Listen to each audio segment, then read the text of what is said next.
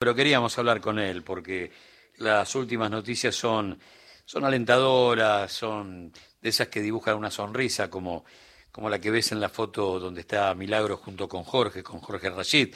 Hola Jorge, buen día, ¿cómo va? Buen día Gustavo, ¿cómo estás? Sí, me estoy ir a campana. bueno, rápidamente, contame cómo está Milagro y me parece que esta, esta sonrisa tuya nos da una mano. Sí, claro, Milagro.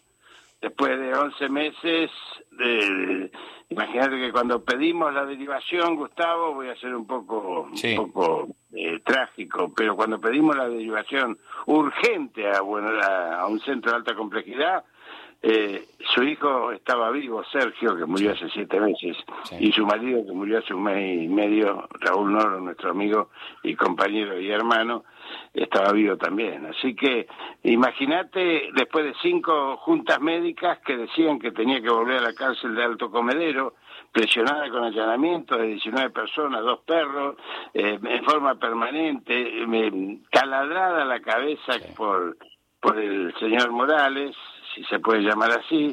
Eh, la verdad es que eh, haber conseguido esto para ella es un hálito de vida. Tanto es así que ayer o antes de ayer, no antes de ayer, me, hablamos por teléfono, yo fui ayer y, y me dijo, Jorge, ahora tengo ganas de vivir, ¿no? Porque la ideación suicida estaba, porque en realidad la le estalló el cuerpo, le estalló el cuerpo. Y lo que encontramos desgraciadamente son las complicaciones, y esto hay que decirlo con todas las letras, una operación de cuatro horas endovascular, quiere decir por dentro de la vena, cuatro horas trabajando dos equipos maravillosos del hospital italiano de altísimo nivel, uno que entró por arriba por entró el, equipo de cirugía que entró por arriba por la subclavia y por abajo por la vena poplitea, se encontraron con una vena totalmente fibrosada, un problema que es un problema que ya habíamos vislumbrado, pero lo confirmamos,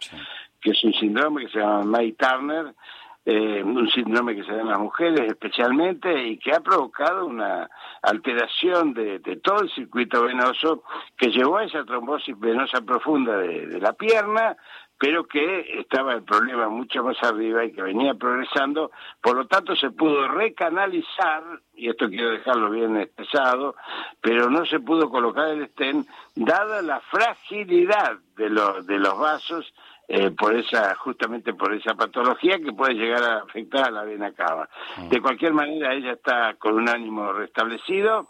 Desde el punto de vista de los signos vitales en su pierna se ha recuperado gran parte del edema, el color, eh, que tenía trastornos tróficos eh, y, y mucho dolor. Bueno, no tiene dolor.